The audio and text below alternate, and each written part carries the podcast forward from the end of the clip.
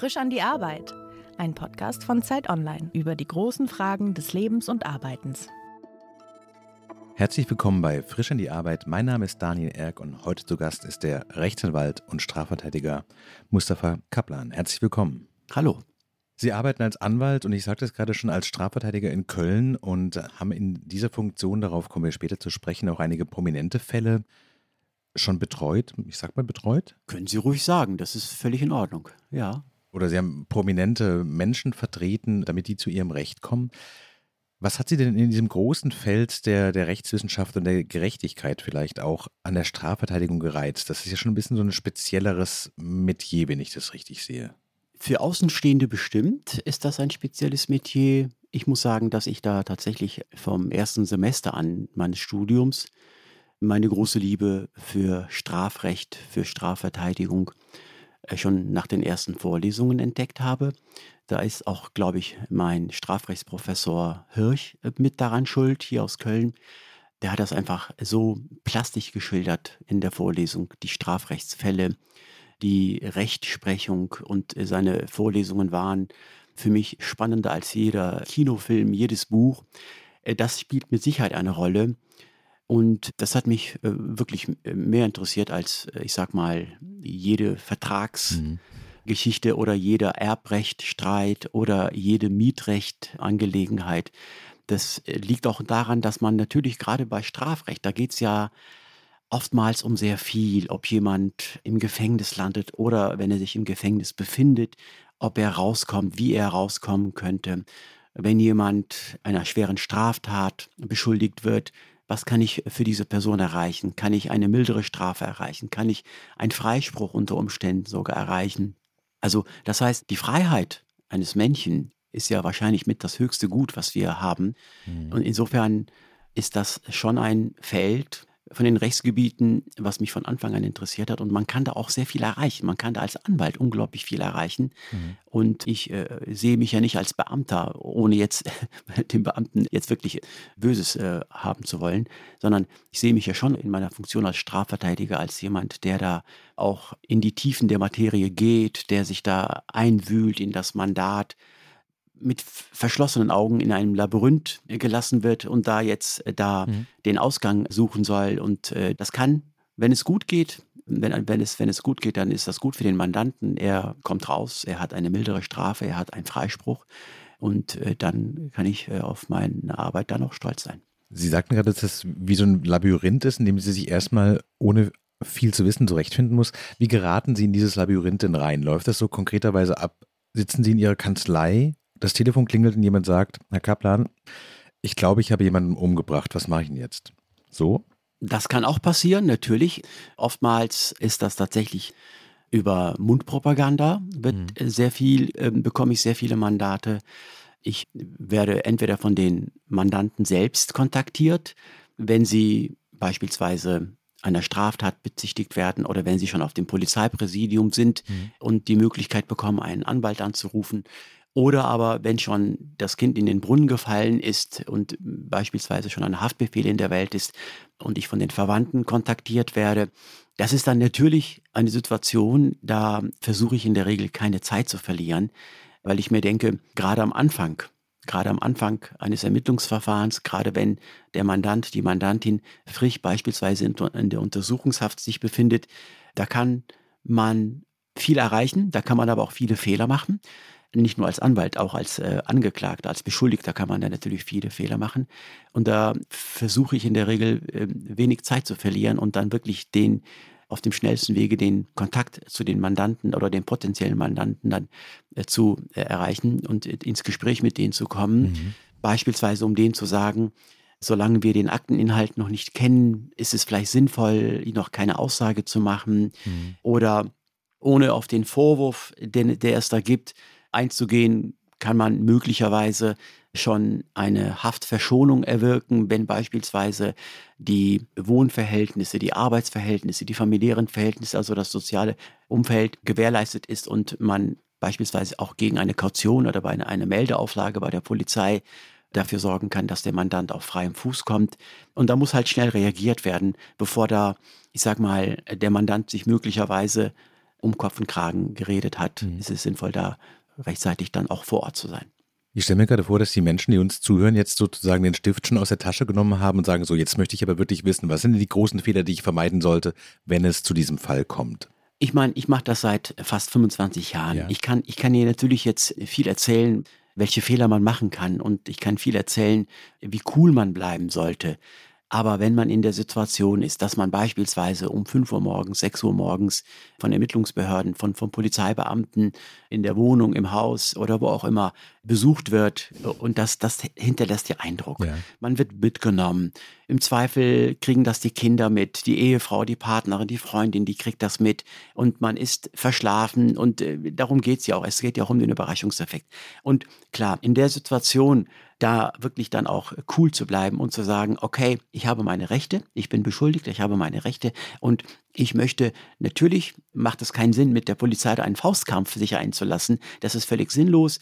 Dann kriegt man ein zusätzliches Ermittlungsverfahren wegen Widerstands gegen Vollstreckungsbeamte. Nein, wenn es einen Haftbefehl gibt, dann lässt man sich in aller Ruhe festnehmen und sagt, äh, ich möchte auf dem Polizeipräsidium meinen Anwalt, meine Anwältin anrufen. Dazu haben sie das Recht. Das ist ihr Recht, was sie auf, auf jeden Fall in Anspruch nehmen sollten. Mhm. Und ansonsten würde ich empfehlen, auf gar keinen Fall. Und Polizeibeamte und Polizeibeamtinnen, das ist deren Beruf. Wenn ich Polizeibeamter wäre, würde ich es wahrscheinlich auch versuchen. Aber die versuchen natürlich, Informationen zu bekommen von den Beschuldigten. Was ist passiert? Wo ist das passiert? Wo waren sie zur Tatzeit? Wer war noch dabei? Wo ist die Tatwaffe? Und so weiter. Warum haben sie das gemacht? Das ist ganz normal, dass Polizeibeamten versuchen, Informationen zu bekommen. Und genauso normal sollte es für die Beschuldigten sein, eben, wenn man etwas zu sagen hat, das erst einmal vielleicht mit dem Anwalt, mit dem Verteidiger zu besprechen. Sie wissen als Beschuldigte im Zweifel nicht, welche Kenntnis die Ermittlungsbehörden haben mhm. zum Vorwurf, zum Tatvorwurf. Insofern, die haben natürlich einen Wissensvorsprung. Sie kennen die Akte nicht und sie wissen nicht, sie haben vielleicht die Vorstellung, ich kriege mich da schon irgendwie rausgeredet aus dem Dilemma und das ist meistens, läuft meistens schief. Das heißt, ich weiß, es ist schwierig, aber tatsächlich versuchen Name, Anschrift kann man meinetwegen geben, aber sobald das darum geht, zum Vorwurf, zum Tatvorwurf Angaben äh, zu machen oder wenn da Fragen gestellt werden, äh, gebetsmühlenartig darauf verweisen, dass man mit seinem Anwalt jetzt sprechen möchte, und zwar jetzt. Sie haben gerade gesagt, die Freiheit ist ein hohes Gut, vielleicht das Wertvollste, was der Mensch eigentlich so hat. Und dass es Ihre Aufgabe ist, das Maximum an Freiheit für Ihre Mandanten zu erstreiten auch aus der Sicht, ich glaube, der weiteren Öffentlichkeit ist es ja sozusagen, von manchen Menschen, manchen Straftätern ist es aber richtig und vielleicht auch aus Sicherheitsgründen gut, wenn die nicht in Freiheit rumlaufen. Ist es für Sie ein Dilemma? Hm. Oder ist es quasi, wenn man so tief in diesem Wissen um den Rechtsstaat drin ist und so tief da drin ist, in dieser Dynamik auch zwischen den Ermittlungsbehörden und der Polizei und auch der Art und Weise, wie die arbeiten und dass die auch versuchen, Dinge zu tun, die man rechtlich nicht muss, zum Beispiel wie eine Aussage zu erwirken, wenn der Anwalt nicht dabei ist, dass sie sagen so, nee, das ist so ein hohes Gut, dafür streite ich auch bei Menschen, die vielleicht wirklich gefährlich sind? Selbstverständlich. Also wissen Sie, Sie müssen sich Folgendes vorstellen. Ich habe ja einen Eid geleistet. Ich habe einen Eid geleistet und mich für die verfassungsmäßige Ordnung in Deutschland stark zu machen. Ja. Dazu zählen auch die Rechte von Beschuldigten. Dazu zählen auch die Rechte von Angeklagten. Äh, Sie müssen sich folgende Frage stellen.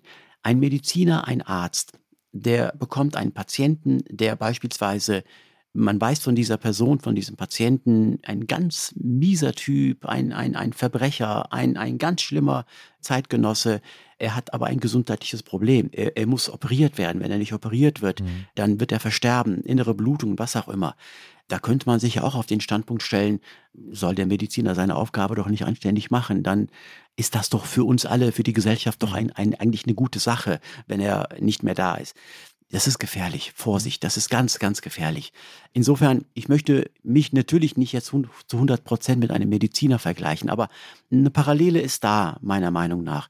Äh, wenn ein, ein, ein Beschuldigter, wenn ein Angeklagter, und da kann die, die Öffentlichkeit, die Gesellschaft äh, noch die dollsten Informationen über diese Person haben und äh, die dollsten Einstellungen und auch teilweise auch Vorurteile über diese Person haben, wenn aber jetzt erstmal ein Ermittlungsverfahren läuft und der Angeklagte, der Beschuldigte hat sich jetzt den Anwalt, die Anwältin ausgesucht, dann ist die Person letztendlich die einzige Person, der er zu 100 Prozent in diesem Ermittlungsverfahren trauen kann. Und dann stellen Sie sich vor, der Anwalt, die Anwältin macht nicht alles dafür, dass der Beschuldigte, der Angeklagte zu seinem Recht kommt. Das geht nicht, das funktioniert nicht. Das, mhm. Dafür äh, leben wir in einem Rechtsstaat, dafür leben wir in, einem, in einer Demokratie. Und wenn, wenn die Öffentlichkeit, wenn das Volksempfinden, in Anführungsstrichen, ich benutze bewusst dieses Wort Volksempfinden mit Gänsefüßchen, oder aber auch die Medien darüber befinden, wer einen Anspruch darauf hat, gut verteidigt zu werden und wer einen Anspruch darauf hat, wer keinen Anspruch darauf hat, gut verteidigt zu werden, dann, dann weiß ich nicht, was uns, hm. was uns ausmacht von, von Ländern, die, ich sag mal, Russland oder, oder Weißrussland oder Belarus, sagt man inzwischen, glaube ich, wo Beschuldigte und Angeklagte eben nicht äh, hm. die Rechte haben, die sie in einem Rechtsstaat haben sollten. Insofern, da wäre ich sehr vorsichtig mit solchen, ich, ja. äh, mit solchen Spitzfindigkeiten. Wenn Sie aber diese Strafverteidigung letztlich aus Prinzipien und Überzeugung machen, gibt es dann trotzdem Fälle, wo Sie sagen, das kann ich nicht machen? Also gibt es eine, für Sie eine Grenze oder ist diese Überzeugung zu sagen, jeder, und zwar wirklich jeder Mensch, hat eine optimale Verteidigung verdient? Steht das so fix oder gibt es Fälle, wo Sie sagen, sowas kann ich Sie gleich zurückrufen und überlegen und sagen so, uff, ob ich das kann? Also ich muss, ich, ich würde lügen, wenn ich äh, jetzt sagen würde, ich nehme grundsätzlich bei jeder Anfrage sofort alle Mandate an. Das ist, das ist nicht richtig. Ich bin letztendlich auch bin letztendlich auch ein Mensch, ich bin letztendlich auch Vater. Und es gibt natürlich Fälle, wo ich überlegen muss, zweimal überlegen muss, dreimal überlegen muss. Aber und das, das kann ich jetzt hier wirklich jetzt fast nach 25 Jahren äh, Berufserfahrung sagen. Ich habe in diesen 25 Jahren als Anwalt, als Strafverteidiger noch keinen einzigen Fall abgelehnt oder deshalb abgelehnt, weil mir der Vorwurf zu hart, mhm.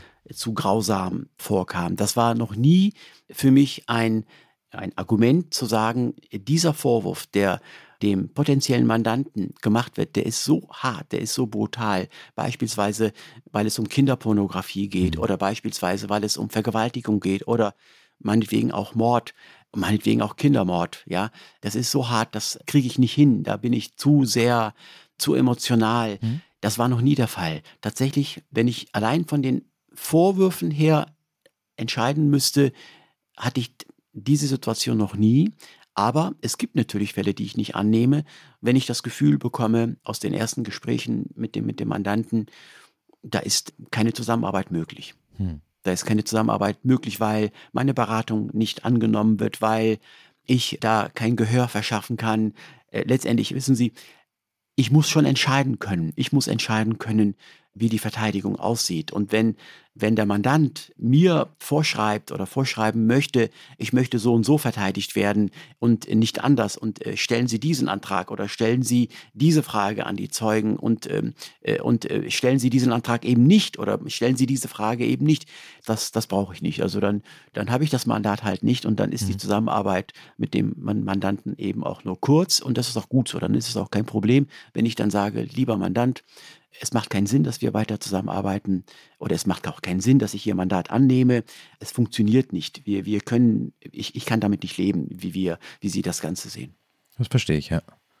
Gibt es denn etwas, was man über den Menschen und das Wesen des Menschen lernt, wenn man seit 25 Jahren die Straftäter einer Gesellschaft doch relativ nahe lebt? Also ich stelle mir gerade sowas vor, ich habe so dieses Stichwort der Banalität des Bösen, was Hannah Arendt über Eichmann in Jerusalem geschrieben hat, zu sagen, so, die Hoffnung als jemand, der nicht straffällig geworden ist, ja immer, dass es das Kriminelle, das Straffällige, das Verbrecherische was ganz anderes ist als man selbst. Und dass es was ist, was weit weg ist von mir als, weiß ich nicht, Journalisten und äh, gutem Staatsbürger und so weiter wird diese Grenze schwammig, wenn man dann diese Menschen kennenlernt und merkt, so sind auch einfach Familienmenschen und sie gehen zum Job und das ist halt nicht so klar, wie man das sich wünschen würde vielleicht. Ich glaube tatsächlich, dass bei einigen Menschen oder bei vielen Menschen tatsächlich der Wunsch nach Schwarz und Weiß sehr ausgeprägt ist und dass man mhm.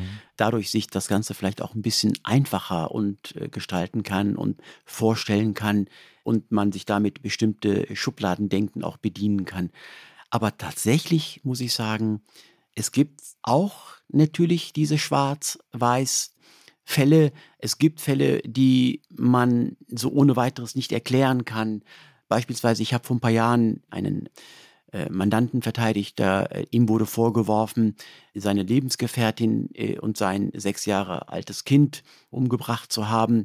Und alle Indizien, es gab, es gab ja keine Tatzeugen, aber alle Indizien, alle, alle, alle Indizien äh, haben gegen den Mandanten gesprochen. Es gab, es gab Zeugen, die ihn in Tatortnähe gesehen haben. Es gab Kameraaufnahmen, die gezeigt haben, wie er ähm, aus dem Tatortbereich äh, herauskam. Er war unmittelbar äh, nach der Tat untergetaucht. Er ist äh, dann irgendwo festgenommen worden. Also es sprach alles gegen ihn und das war halt angeklagt, war Doppelmord und das, das haben sie ja, wenn es hochkommt, im Jahr in ganz Deutschland vielleicht äh, zehn Fälle, wenn es hochkommt. Ne? Mhm. So, so, oft kommt das ja gar nicht vor, zum Glück. Äh, und bei diesen Gesprächen mit dem Mandanten, da war, war es beispielsweise sehr schwierig, da ich sag mal, eine brauchbare Information von ihm zu bekommen, die für die Verteidigung dann mhm. von Bedeutung gewesen wäre, weil er einfach da beispielsweise abgeblockt hat. Er hat einfach für sich festgelegt, ich war es nicht, egal was die Indizien sagen, ich war es definitiv nicht. Und äh, vielleicht ist das auch eine Art Schutzmechanismus, um das äh, Geschehene zu verarbeiten, das nicht wahrhaben zu wollen, wie man äh, seine, seine Lebensgefährtin, wie man äh, das kleine Kind und so weiter.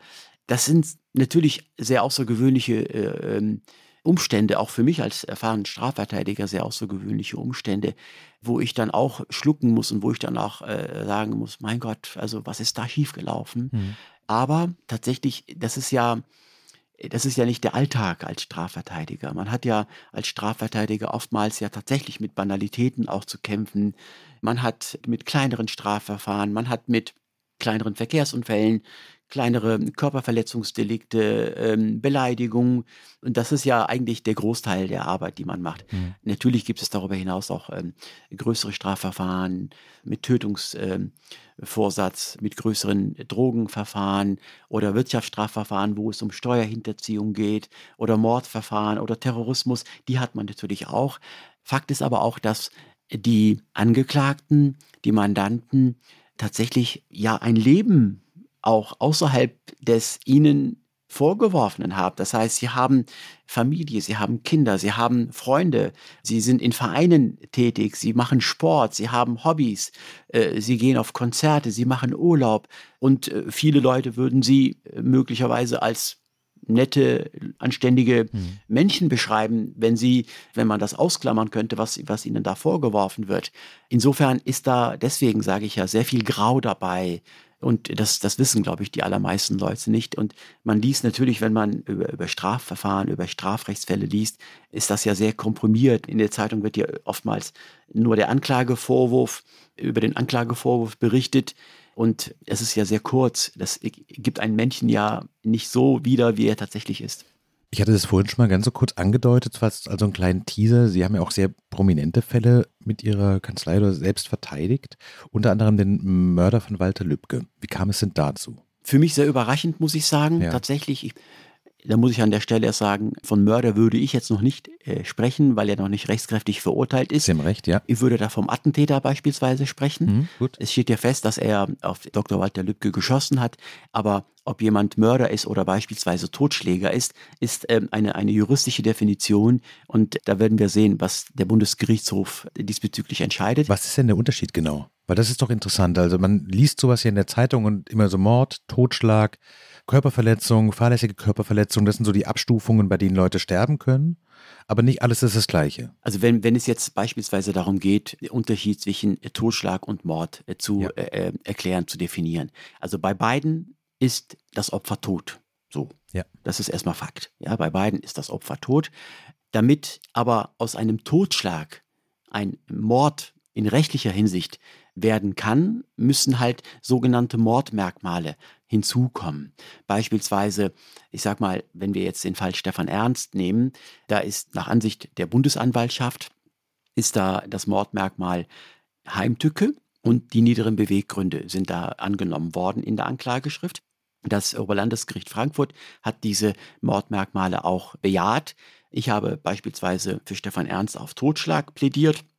Heimtücke äh, warum äh, ist da Heimtücke angenommen worden, wenn jetzt beispielsweise äh, das Opfer so dermaßen von dem Angreifer überrascht wird, dass da keine Möglichkeit mehr besteht, sich zur Wehr zu setzen oder meinetwegen auch zu flüchten, dann würde man von Heimtücke sprechen. Hm, Heimtückig. Ja. Niedere Beweggründe, dazu zählt, das ist jetzt ein, ein, ein unbestimmter Rechtsbegriff. Niedere Beweggründe sind im, im Fall von Stefan Ernst deshalb angenommen worden, weil die, die Bundesanwaltschaft gesagt hat, der Stefan Ernst hat den äh, Walter Lübcke deshalb getötet, weil er mit der liberalen Flüchtlingspolitik äh, von Dr. Walter Lübcke nicht einverstanden gewesen ist. Stefan Ernst als äh, ehemaliger Neonazi war mit dieser Politik nicht einverstanden und wollte an dem Walter Lübcke ein Exempel statuieren und so halt äh, sagen, die Politik in Deutschland gegenüber Flüchtlingen äh, soll sich radikal verändern. Mhm. Da würde man von niederen Beweggründen sprechen. Das heißt, wenn wir hier keine Heimtücke, wenn wir hier keine niederen Beweggründe beispielsweise hätten, gehabt hätten, dann wäre es ein ganz normaler Totschlag gewesen. Also darauf habe ich ja plädiert. Und äh, das ist der Unterschied. Für Mord kriegt man definitiv lebenslänglich. Bei Totschlag kann auch lebenslänglich rauskommen, kann, aber in der Regel endet das eben halt nicht mit lebenslänglich Totschlag. Das heißt, die unterschiedlichen Begriffe Totschlag oder Mord haben unmittelbare Auswirkungen darauf letztendlich, wie lange der Verurteilte dann in der Strafhaft sitzt. Wieso kam der Stefan Ernst denn ausgerechnet zu Ihnen? Also das ist, glaube ich, so, wenn man sich Ihre Biografie anschaut, auch die geografische Distanz, Sie sind ja nicht der, quasi der nächste Strafverteidiger so im Kasseler Umland gewesen. Haben Sie das mit ihm besprochen? Warum ich? Also ich habe das tatsächlich, äh, für mich war das auch sehr überraschend, das Angebot. Ich bin ähm, mhm. Februar, Anfang Februar 2020, bin ich von dem damaligen ersten Anwalt von Stefan Ernst angerufen worden, von dem Rechtsanwalt Hannig äh, aus Dresden äh, und hat mir mitgeteilt, ich, ich, kannte ihn nicht vorher und hat mir mitgeteilt, dass äh, Stefan Ernst ihn gebeten habe, mich anzurufen und ähm, ob ich ihn ähm, verteidigen würde als zweiten Anwalt und ob ich ihn nicht in der JVA im, im Gefängnis in Kassel besuchen würde. Naja gut, und da habe ich, da war ich tatsächlich sehr überrascht, muss ich sagen, weil ich hatte im, im Juni 2019, da war ja das äh, Attentat auf Dr. Walter Lübcke, das hatte ich natürlich über die, über die Berichterstattung mitbekommen und hatte dann auch noch auf meinem äh, Facebook-Account noch gepostet, das ist ein Angriff auf uns alle und hatte da auch mich darüber aufgeregt, über diese, über diese Tat, über diese sinnlose Tat und äh, ohne jetzt da aber genauere Hintergründe zu haben. Und über ein halbes Jahr später, also acht Monate später, bekomme ich dann halt den Anruf, ob ich nicht den Stefan Ernst mitverteidigen möchte. Das war für mich sehr überraschend. Der Hintergrund ist wohl gewesen, dass Stefan Ernst über die Medien mitbekommen hatte, dass ich ähm, der Anwalt von äh, Präsident Erdogan gewesen bin. Mhm. Punkt eins und Punkt zwei. Anfang 2020 hatte ich ein, ein, ein kleines Problem mit einer Richterin äh, beim Amtsgericht Köln, die mich mit Wachtmeistern aus dem Sitzungssaal entfernen lassen wollte, weil sie sich von meiner Art, wie ich arbeite, gestört gefühlt hat. Und das ähm, hat dann dazu geführt, dass äh, ich gegen die Richterin im Namen meines Mandanten einen Befangenheitseintrag gestellt habe.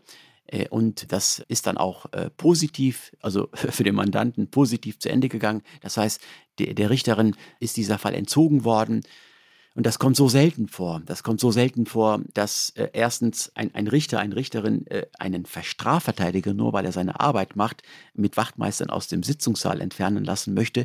Und noch seltener kommt es vor, dass ein Befangenheitsantrag gegen ein Gericht, gegen einen Richter äh, erfolgreich ist. Das hat dann äh, medial die Runde gemacht. Mhm. Und davon hat Stefan Ernst offensichtlich mitbekommen und äh, hat dann darum gebeten, mich zu kontaktieren. Ich bin zu ihm hin und äh, wusste ehrlich gesagt auch nicht so, reich, äh, so recht, was mich da erwartet. Hatte mich da natürlich ein bisschen in den Medien schlau gemacht, was das für einer ist und musste dann auch schlucken, was ihm auch äh, alles schon vorgeworfen wird in seiner Jugend, dass er einen äh, türkischen Imam, also einen türkischen Geistlichen, äh, da schon in, in Wiesbaden mit einem Messer attackiert hatte, dass er versucht hatte, eine Asylunterkunft äh, anzuzünden, in die Luft zu jagen.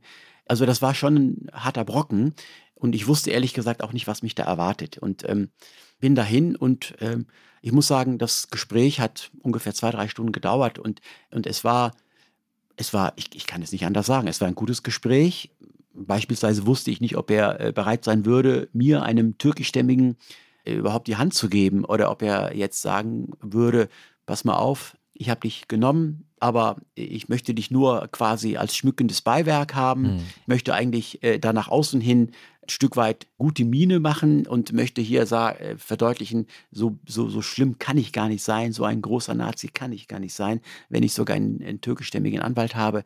Also mir war klar, wenn so etwas käme, dann wäre das Gespräch auch nach zehn Sekunden für mich beendet und würde, würde aufstehen und gehen und würde ihm alles Gute wünschen. Aber das war alles nicht der Fall.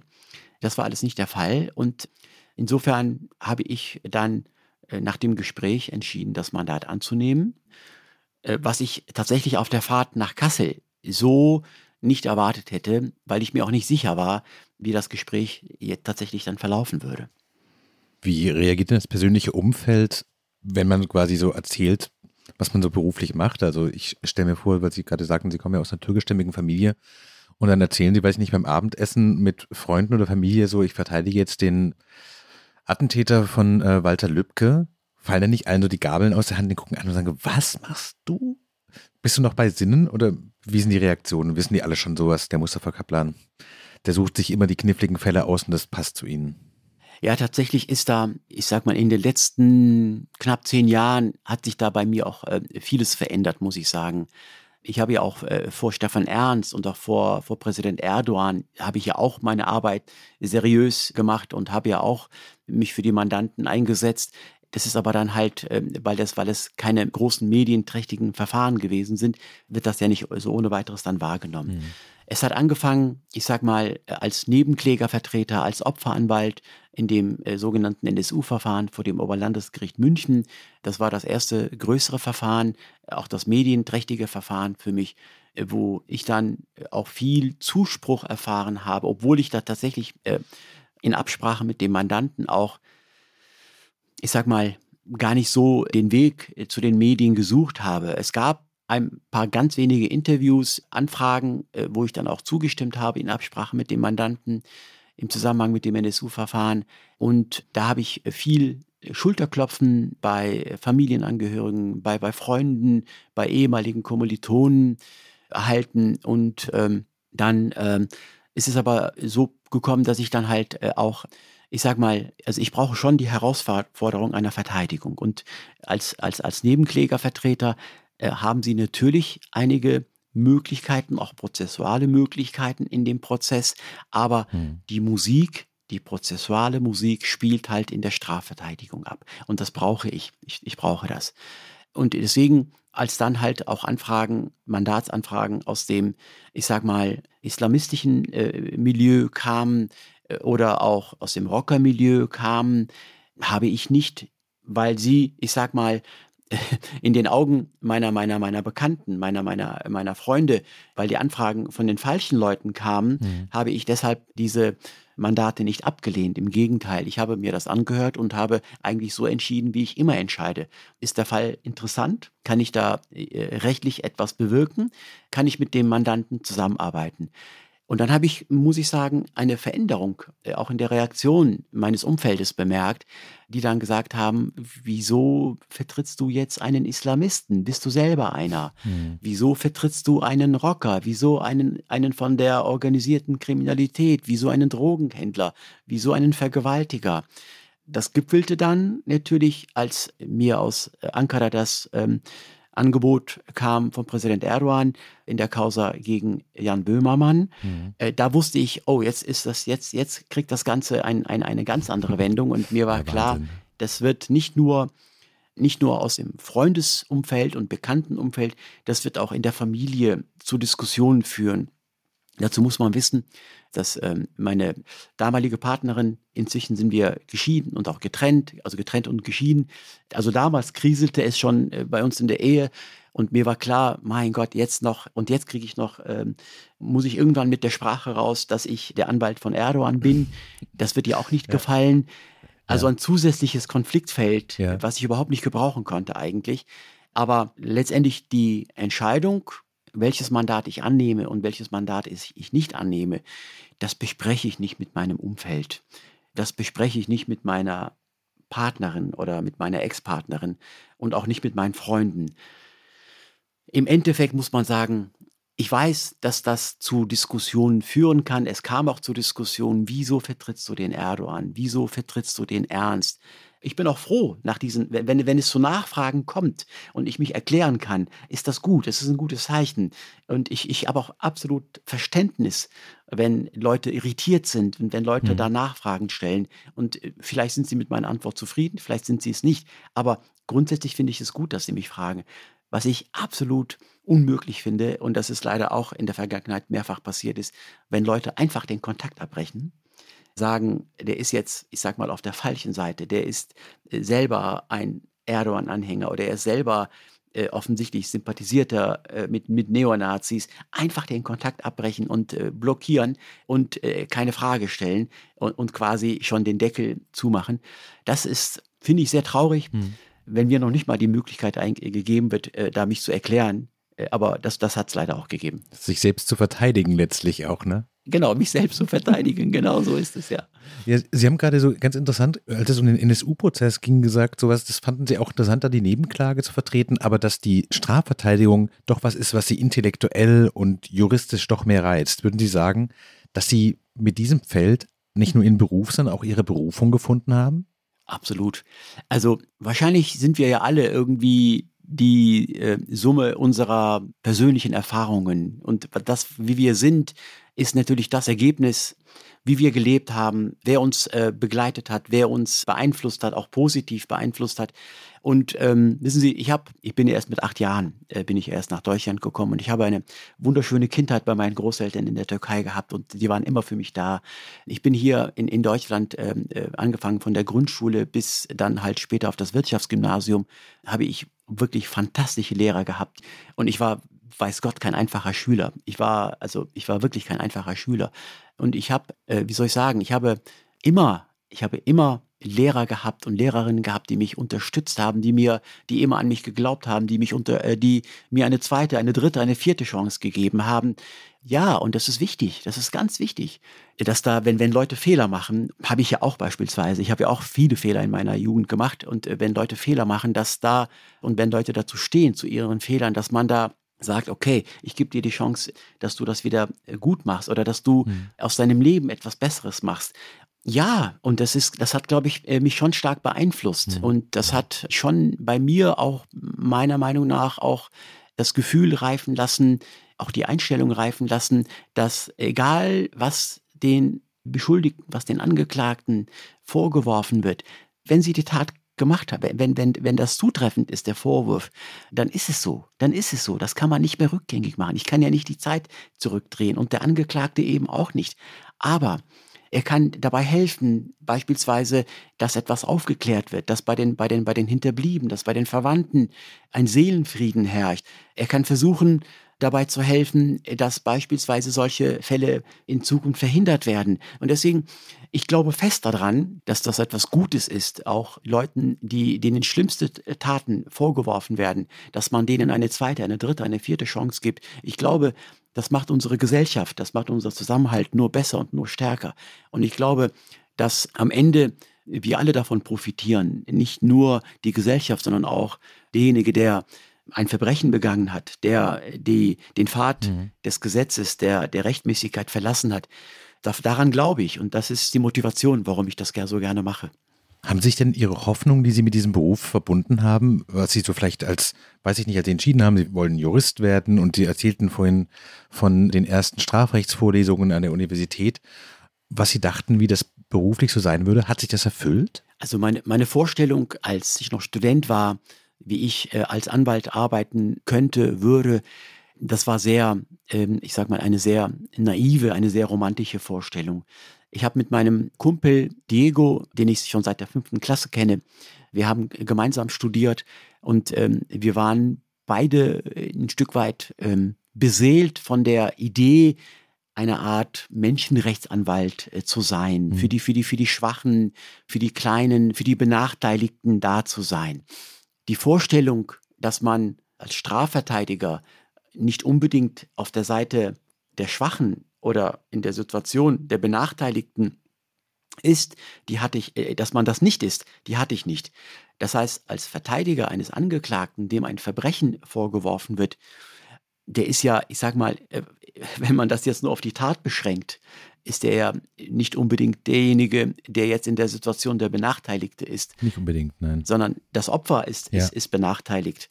Das heißt, meine Vorstellung als Student, was ich später machen möchte und wie ich das ausleben möchte, das war eine rein naive, oberflächliche, eine romantische Vorstellung, wie ein Anwalt zu sein hat.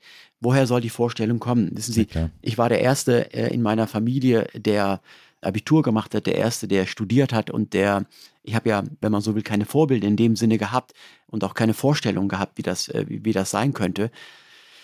Und insofern haben wir uns halt im Freundeskreis versucht, gegenseitig dann aufzuklären und äh, zu pushen und zu informieren.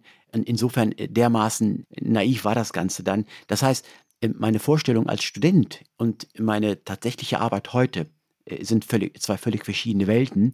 Aber geblieben ist, geblieben ist aus der Studentenzeit noch tatsächlich der Einsatz für Leute, die deine, die deine Hilfe brauchen, Mustafa. Hm. Das sind die Angeklagten. Wenn die deine Hilfe brauchen und du bereit bist, denen zu helfen, dann kannst du für die viel bewirken und dann lebt das vielleicht in einer anderen Form noch ein Stück weit wieder auf, aber Klar. die Herausforderung, die Strafverteidigung so gut zu machen, dass am Ende der Mandant, ich sag mal, mit dem bestmöglichen Ergebnis davon wegkommt, ist natürlich da. Wie entscheiden Sie, wann Feierabend ist? Gibt es bei diesen ganzen Dingen, die Sie sagen, die zu recherchieren sind, Möglichkeiten, juristisch auszuloten sind, vielleicht auch nochmal sich die ganze Akte anzugucken und zu schauen, habe ich irgendwas übersehen? Haben Sie so einen klaren Zeitpunkt? Sie sagen, nach 19 Uhr ist die Akte immer zu oder müssen Sie sich zwingen aufzuhören? Ich versuche tatsächlich nicht länger als 18, 19 Uhr zu arbeiten. Gelingt mir nicht immer. Ich versuche abends auch mir keine Arbeit mit nach Hause zu nehmen. Gelingt mir auch nicht immer. Und ich versuche auch am Wochenende nicht zu arbeiten. Auch das klingt mir nicht. Gleichwohl habe ich natürlich auch ein Leben neben meiner Arbeit. Ich habe meine Freundin, ich habe, äh, ich habe Kinder, ich habe ähm, Freizeit. Das versuche ich unter einen Hut zu bekommen. Aber tatsächlich ist es so, dass ich nicht nach sieben oder acht Stunden meinen Stift oder meinen Laptop beiseite lege oder meine Akte beiseite lege, sondern wenn mich ein Fall beschäftigt und wenn jetzt beispielsweise ich nächste Woche Gerichtstermine habe, dann gibt es kein Zeitfenster. Dann gibt es, dann wird das so lange gemacht, bis, bis ich alle Fragen im Kopf geklärt habe. Und notfalls wird der Mandant auch nachts angerufen, wenn er nicht in Untersuchungshaft sitzt. Das wissen meine Mandanten inzwischen von mir, dass ich äh, auch äh, nicht davor zurückschrecke, wenn ich an, an dem Fall arbeite, dass ich auch zu Unzeiten die äh, störe, weil, weil ich sage, das habe ich nicht verstanden. Wir müssen uns treffen. Am besten nicht übers Telefon ich weiß nicht, ob wir abgehört wer- werden. Also eigentlich Mhm. dürfte ich nicht abgehört werden, aber sicher kann ich mir da auch nicht sein. Mhm. Wir müssen uns treffen und wir müssen sprechen. So, und insofern Stift und Hand und Akte werden dann beiseite gelegt, wenn ich das Gefühl habe, die Fragen für heute sind beantwortet und morgen kann ich den Rest weitermachen. Insofern, ich habe da ein Zeitfenster, der sich danach entscheidet, wie weit ich tatsächlich an dem Tag dann vorwärts komme. Werbung. Diese Woche in der Zeit? Die Bücher des Frühlings. 16 Seiten blühende Fantasie. Von gefährlichen Liebschaften, einer Flucht auf dem Mississippi und magische Erzählkunst. Das Literaturspezial zur Buchmesse in Leipzig. Die Zeit, Deutschlands größte Wochenzeitung. Jetzt am Kiosk oder direkt bestellen unter zeit.de/slash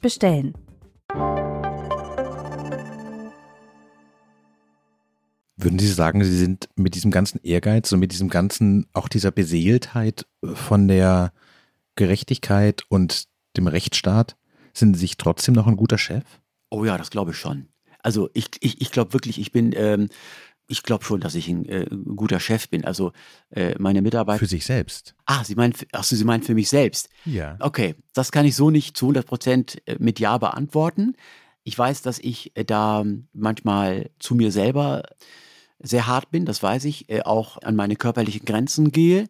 Aber wenn ich einem Mandanten mein, mein Wort gegeben habe und wenn ich äh, ihm gesagt habe, dass äh, die Arbeit bis dann und dann gemacht wird, dann stehe ich im Wort und dann muss ich das machen und dann muss meine eigene, mein eigenes Wohlbefinden erstmal äh, hinten angestellt werden. Ich habe sie eben so verstanden, dass sie, gefra dass sie gefragt haben, ob, ob meine Mitarbeiterinnen, äh, ob ich zu ihnen äh, ein guter Chef bin. Die sagen mir immer, sie sind ein guter Chef, ich bin kaum im Büro, ich bin, ich bin also ein guter Chef. Ne? Können Sie sich ein Leben ohne Jura noch vorstellen und ohne all das? Also zu sagen, so die Vorstellung, irgendwann, ich weiß nicht, am Mittelmeer zu sitzen und den Beruf hinter sich zu lassen, weil das genug Geld verdient ist und nicht mehr über Fälle, nicht mehr über Gerechtigkeit, nicht mehr über irgendwelche Möglichkeiten der Prozessordnung nachzudenken? Derzeit nicht, tatsächlich. Also man soll ja niemals nie sagen, aber derzeit kann ich mir das nicht vorstellen. Wobei, wer weiß, wie ich in fünf Jahren, wie ich in zehn Jahren darüber nachdenke. Wie gesagt, für mich ist jeder Fall ein Rätsel, den es zu lösen gilt. Ein Labyrinth, aus dem ich versuche, den Ausgang zu finden. Und das ist ein, jedes Mal auch ein, ein, ein Ehrgeiz da, möglicherweise auch auf der Gegenseite Staatsanwaltschaft und das Gericht. Das ist ja auch ein, ein, ein, ein Pokern, ein Schachspiel. Keiner möchte sich in die Karten schauen lassen. Und ja, das reizt mich, das juckt mich und das gefällt mir sehr gut. Aber wir haben ja auch oftmals Fälle, wo beispielsweise überhaupt kein Konflikt vorhanden ist mhm. äh, mit der Staatsanwaltschaft und mit dem Gericht, wo man beispielsweise, ohne dass da jetzt ähm, äh, es zu, äh, eskaliert, sage ich mal, dass man sagt, äh, lass, lass, lass uns hier verständigen, das ist ähm, anständig, das ist sinnvoll und dann auch das gehört zu meinem Alltag dazu, dass ich mich mit, mit, mit Staatsanwaltschaft und Gericht natürlich verständige. Das ist auch äh, Business as usual. Sie haben über Ihre Arbeit auch ein Buch geschrieben, das gerade erschienen ist. Es heißt Anwalt der Bösen, Lübkes Todesschütze in Erdogan, warum ich Menschen vertrete, die keiner verteidigen will. Hat sich die türkische Botschaft schon gemeldet und sich bedankt, dass Sie Erdogan quasi fast ein bisschen nebenbei als einen der Bösen bezeichnen? Nein, die haben sich nicht gemeldet. Ich glaube auch nicht, dass sie sich melden werden. Das ist ja auch gar nicht. Für mich selber sind meine Mandanten ja keine Bösen. Das ist ja auch äh, der Titel Anwalt der Bösen ist ja nicht das, wie ich das sehe, sondern Anwalt der Bösen ist das, wie mein Umfeld äh, das sieht, ja. wie, wie ich darauf angesprochen werde. Das ist tatsächlich so gewesen, dass als ich beispielsweise Präsident Erdogan das Mandat angenommen habe und das dann auch öffentlich geworden ist, dass ich dann tatsächlich hier aus dem, aus dem, aus dem äh, näheren Freundeskreis also studierte Leute, Mediziner und liberal eingestellte Menschen, die mich gefragt haben, sag mal Mustafa, wieso ist das so bei dir? Wieso bist du immer Anwalt der Bösen? Wieso wirst du von den Bösen beauftragt? Hier von, von Rockern, von, von Kriminellen, von, von Islamisten und jetzt noch Erdogan. Ich persönlich sehe meine, meine Mandanten ja nicht als böse an, weil ich ja auch nicht, also ich kann mit dem Begriff böse, gut, ehrlich gesagt, recht wenig anfangen ich sehe mich auch nicht in der Lage zu entscheiden, ob jetzt äh, Daniel Erk oder Mustafa Kaplan böse ist. Ich, ich sehe mich dazu nicht imstande.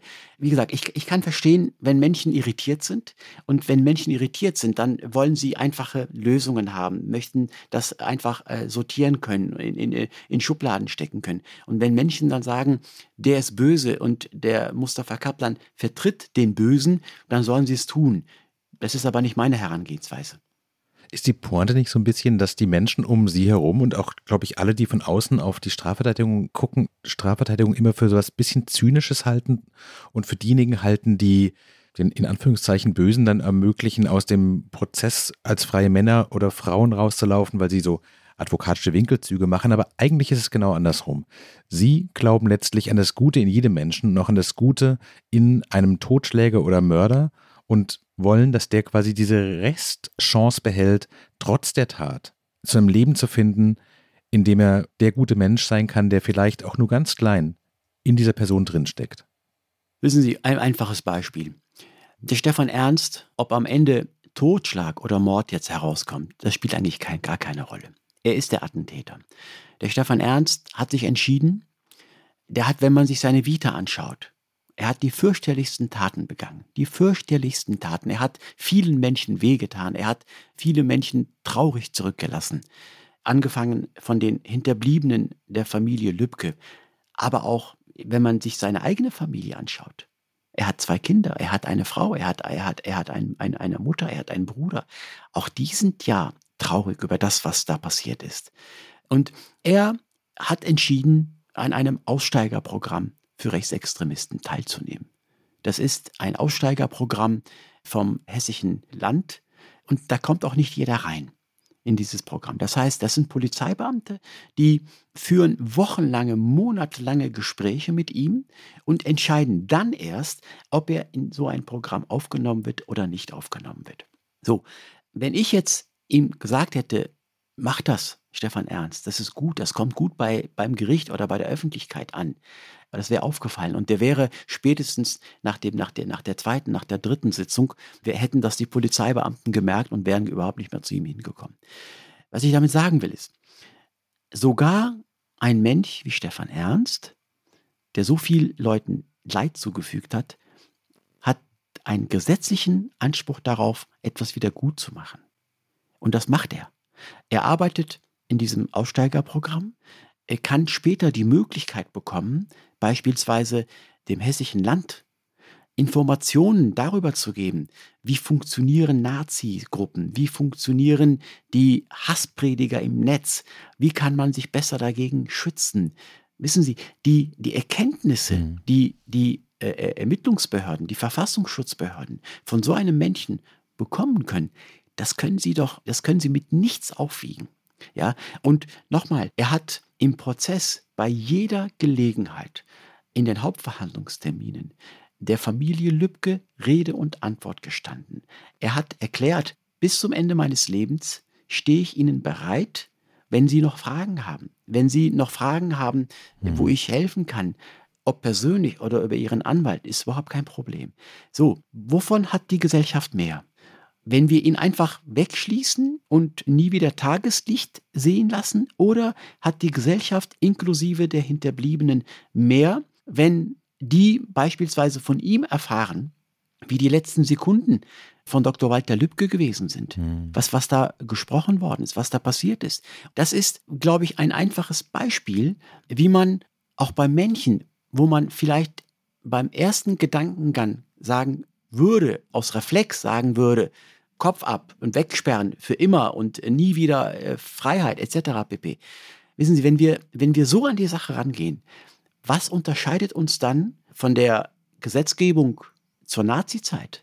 Da haben wir ja auch Richter gehabt, die nur aufgrund des Parteibuches entschieden haben, wer hingerichtet wird und wer nicht hingerichtet wird.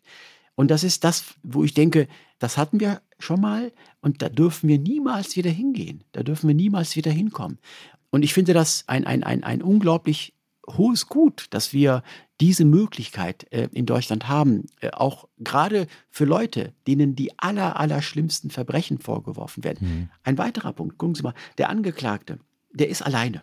Der ist wirklich alleine. Sie, Sie haben als Gegner dann die Staatsanwaltschaft. Die Staatsanwaltschaft mit, der ganzen, mit den ganzen Polizeibehörden. Sie haben das Gericht, sie haben die ganzen Sachverständigen, sie haben die Öffentlichkeit, die in so einem Verfahren wie Stefan Ernst gegen sie eingerichtet ist. Die Medien sind ja auch nicht so positiv eingestellt. So, und jetzt hat dieser Angeklagte eine einzige Person, die sich für ihn einsetzen kann. Das ist sein Verteidiger wie soll das funktionieren, wenn sogar diese Person dann äh, sich nicht so 100% für ihn einsetzt? Das kann nicht funktionieren. Mhm. Wir müssen als Gesellschaft, das ist für uns alle ganz wichtig, dass wir als Gesellschaft verstehen, dass wir dadurch nur stärker werden und besser werden, äh, wenn auch solche Leute zu ihrem Recht kommen. Das klingt fast wie ein fantastisches Schlussplädoyer für äh, den Rechtsstaat und auch für unser Gespräch. Herr Kaplan, ganz herzlichen Dank für Ihre Zeit. Ganz herzlichen Dank für Ihr Gespräch. Ihr Buch heißt Anwalt der Bösen. Es ist in diesen Wochen erschienen im Pieper Verlag. Dort erzählen Sie auch noch genauer, wie das mit Stefan Ernst angefangen hat und wie es weiterging von einem Prozisten, in dem Sie einen Salafisten vertreten haben und, was wir jetzt nicht so wahnsinnig besprochen haben, wie der Prozess zwischen Erdogan und Böhmermann für Sie war. Mein Name ist Daniel Erk. Die technische Aufnahme hat Milica Tekelieva gemacht. Wenn Sie zu Hause Fragen an uns oder Herrn Kaplan haben, schreiben Sie uns gerne an frischandiarbeit.zeit.de. Vielen Dank fürs Zuhören. Ihnen, Herr Kaplan, vielen Dank für das tolle Gespräch. Vielen Dank.